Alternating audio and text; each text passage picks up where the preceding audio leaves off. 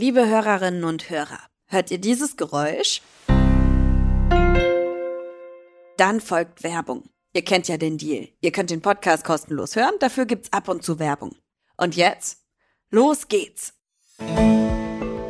Geolino Spezial, der Wissenspodcast für junge Entdeckerinnen und Entdecker.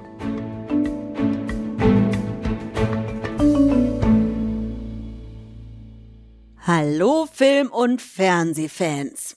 Wem gehört eigentlich ein Film? Logisch, wie jedes Produkt, egal ob Limoflasche oder Kinofilm, gehört es erst einmal der oder demjenigen, der oder die es gemacht hat. Und Gesetze sollen verhindern, dass sich jemand anderes solche Dinge einfach schnappt. Ich bin Ivy und ich freue mich, dass ihr wieder eingeschaltet habt bei Geolino Spezial.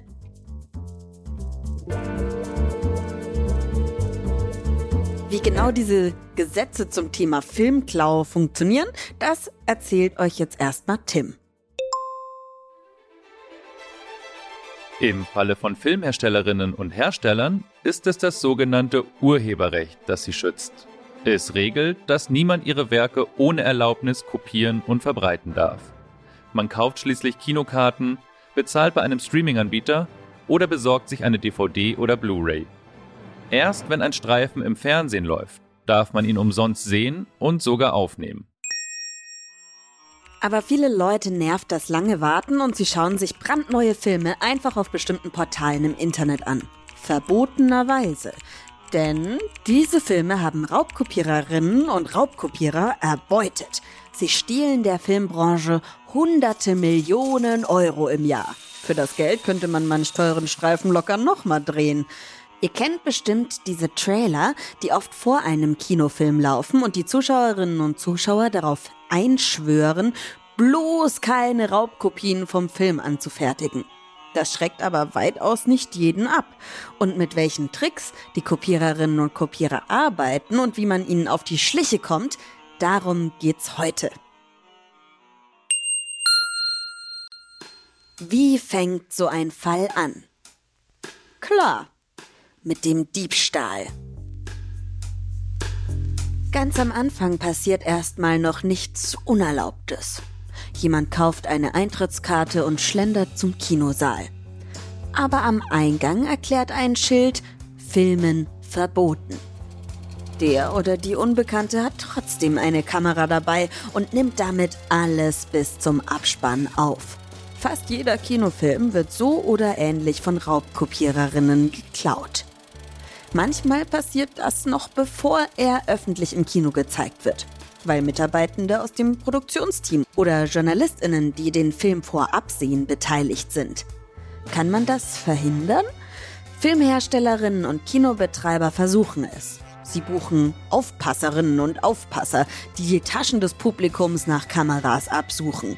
In den USA beobachten manchmal sogar Sicherheitsleute das Publikum mit Nachtsichtgeräten. Aber die Kontrollen verzögern die erste Raubkopie nur. Läuft der Film nämlich erstmal in Hunderten von Kinos an, ist es unmöglich, jeden Besucher und jede Besucherin zu überprüfen. Also kommt es zur Verbreitung. Den erbeuteten, teils noch technisch aufgebesserten Film speichern Raubkopiererinnen und Raubkopierer im Internet bei sogenannten File-Hostern, also riesigen Datenherbergen. Das kostet Geld, ist dafür aber anonym.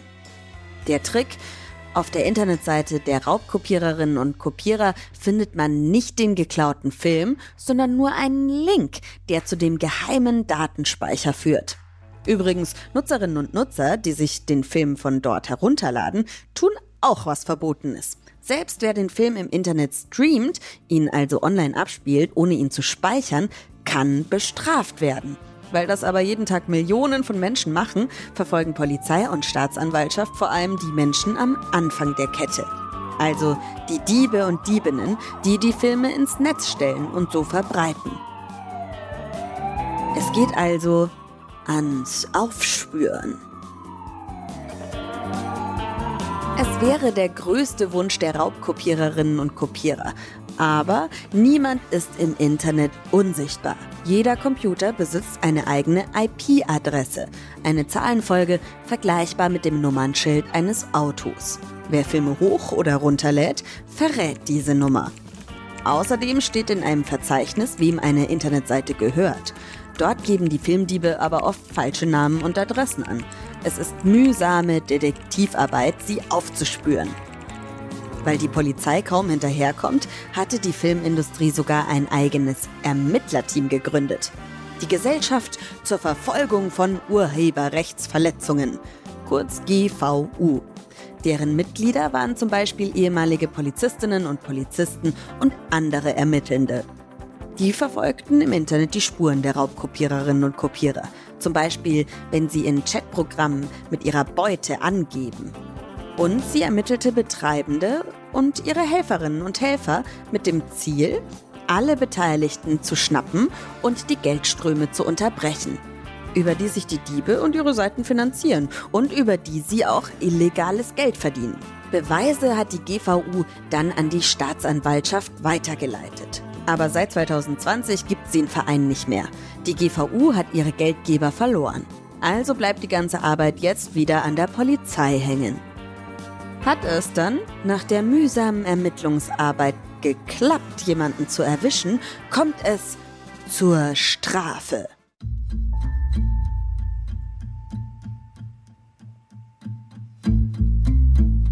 Geschnappte Filmdiebe und Diebinnen landen zunächst vor Gericht und dann vielleicht sogar im Gefängnis.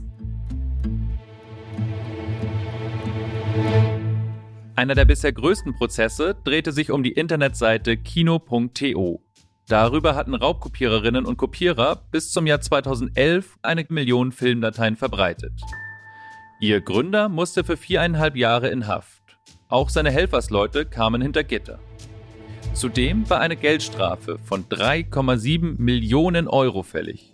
Aber die Verurteilten hatten vorher auch einen fast doppelt so hohen Betrag kassiert zum Beispiel durch Werbung auf kino.to.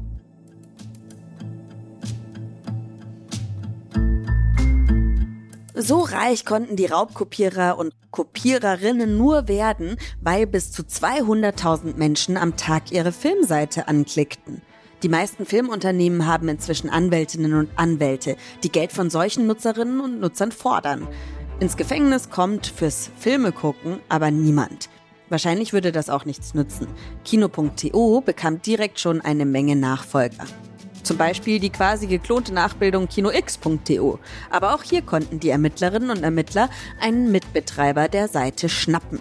Er hatte schon an Kino.to mitgearbeitet und wurde im Dezember 2015 zu drei Jahren und vier Monaten Gefängnis verurteilt. Ich spreche jetzt mit Tina Mende. Sie ist Staatsanwältin aus Chemnitz und hat auch mit Raubkopien zu tun gehabt schon. Hallo, Frau Mende. Hallo, Frau Hase. Guten Morgen. Hallo. Wie sieht denn Ihr Alltag so generell als Staatsanwältin aus? Wir bei der Staatsanwaltschaft, wir ermitteln in Strafverfahren. Wir arbeiten dabei sehr eng mit der Polizei zusammen. Wir führen Ermittlungsverfahren, wenn wir Kenntnis davon erhalten, dass jemand eine Straftat begangen hat. Wir führen die Ermittlungen und wenn wir selbige dann zum Abschluss gebracht haben, entscheiden wir, ob sich der Anfangsverdacht bestätigt hat. Das heißt, ob tatsächlich ein strafbares Verhalten nachweisbar ist. Und wenn dies der Fall sein sollte, dann erheben wir Anklage bei Gericht das heißt, wir arbeiten sozusagen sowohl mit der Polizei zusammen als auch mit den Richtern bei den Amts- und Landesgerichten. Das heißt, Sie sind die Frau, die, jetzt ganz blöd gesagt, die Menschen, die was falsch machen, die sich nicht an unsere Regeln halten, hinter Gittern bringen. Ganz genau. Gab es mal irgendwie in Bezug auf die Raubkopien einen Fall, der Ihnen ganz doll in Erinnerung geblieben ist? An einen Fall erinnere ich mich gut. Da hat jemand ganz, ganz viele Filme kopiert und auf DVDs gebrannt, obwohl er das nicht durfte. Einfach kostenlos sich beschafft, unheimlich viele Datenträger erstellt, DVDs, und hat diese dann ähm, auf eBay verkauft. Und wir sind darauf aufmerksam geworden. Wir haben dann ein Ermittlungsverfahren eingeleitet und sind auch in seiner Wohnung durchsuchen gewesen. Das heißt, wir haben einen Durchsuchungsbeschluss beim Gericht beantragt. Die Polizeibeamten sind dann zu demjenigen nach Hause gefahren. Ich erinnere mich deshalb so gut an den Fall, weil in der Wohnung sehr, sehr viele Datenträger aufgefunden wurden. Hunderte von Datenträgern. Er hat den ganzen Tag damit verbracht, diese Datenträger herzustellen. Er hat auch, damit das natürlich etwas schön aussieht, diesen, diesen Datenträger nicht nur in eine Hülle gesteckt und hat es dann per Post verschickt, sondern er hat auch ähm, die noch sehr schön gestaltet. Er hat sehr schöne Cover noch erstellt zu den Filmen jeweils. Er hat die noch ausgedruckt, bunt ausgedruckt. Also das sah alles auch schon sehr ansprechend aus. Ähm, er hat tatsächlich den ganzen Tag damit verbracht. Ja, er hatte auch keine andere Tätigkeit. Er hat letztendlich, das war seine Haupteinnahmequelle, der Verkauf dieser Datenträger.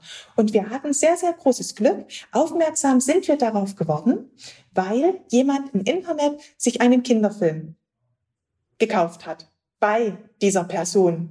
Und er erhielt diese DVD, legte sie bei sich zu Hause ein und hatte bereits sofort gemerkt, dass die Qualität im Vergleich zu dem Original so schlecht ist, dass er sich gedacht hat, hier kann etwas nicht stimmen. Ich glaube nicht, dass das der originale Film ist. Dann hat er sich das Cover nochmal angeschaut und hat gemerkt, oh, das sieht nicht aus, als ob es professionell hergestellt wurde und nahm dann die DVD und hat dann bei, der nächst, bei dem nächsten Polizeirevier Anzeige erstattet. So sind wir auf, auf diesen Fall aufmerksam geworden. Also auch jeder von uns ist äh, Teil davon, Menschen, die Falsches machen, hops zu nehmen. Also wenn euch irgendwas auffällt, immer schön Bescheid sagen. Ne?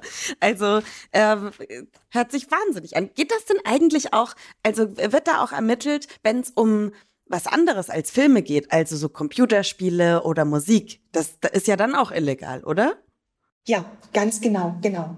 Genauso wie Filme auch unterliegen auch Musikwerke, insbesondere aktuelle Songs, die man im Radio hört, und auch Computerprogramme, insbesondere ähm, Computerspiele, natürlich auch dem Urheberschutz. Auch da ist es so, dass jemand mal sehr viel Zeit und Geld und Wissen investiert hat um ein Computerprogramm herzustellen, ein Computerspiel zu kreieren und dann entsprechend zu programmieren.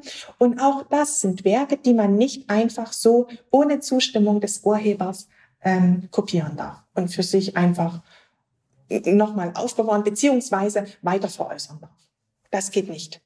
Liebe Frau Mende, danke für das Interview und viel Erfolg beim Verbrecherhops nehmen weiterhin.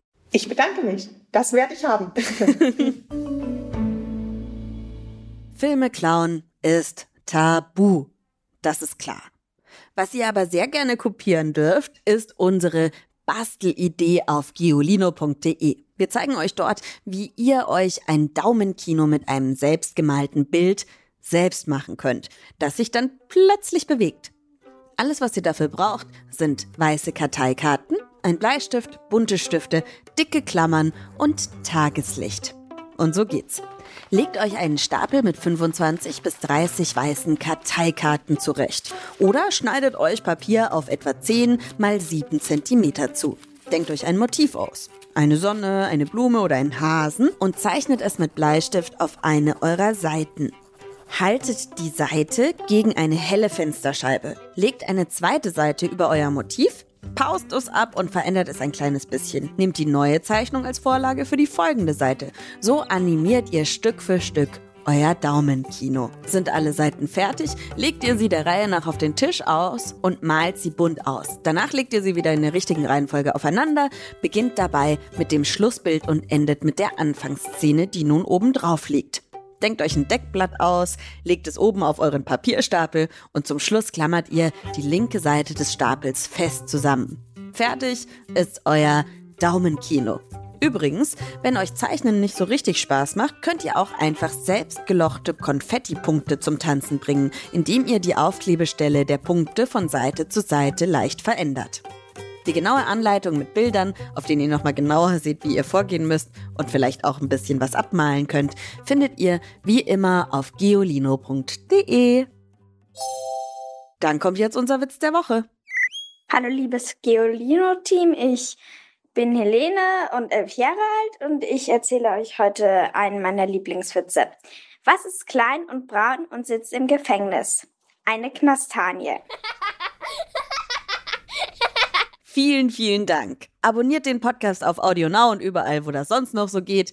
Schreibt uns eine Bewertung bei iTunes oder gebt uns fünf Sterne bei Spotify und schaltet vor allem nächste Woche wieder ein. Ich freue mich auf euch. Tschüss! Noch mehr Geolino für zu Hause? Schaut einfach unter geolino.de slash spezial.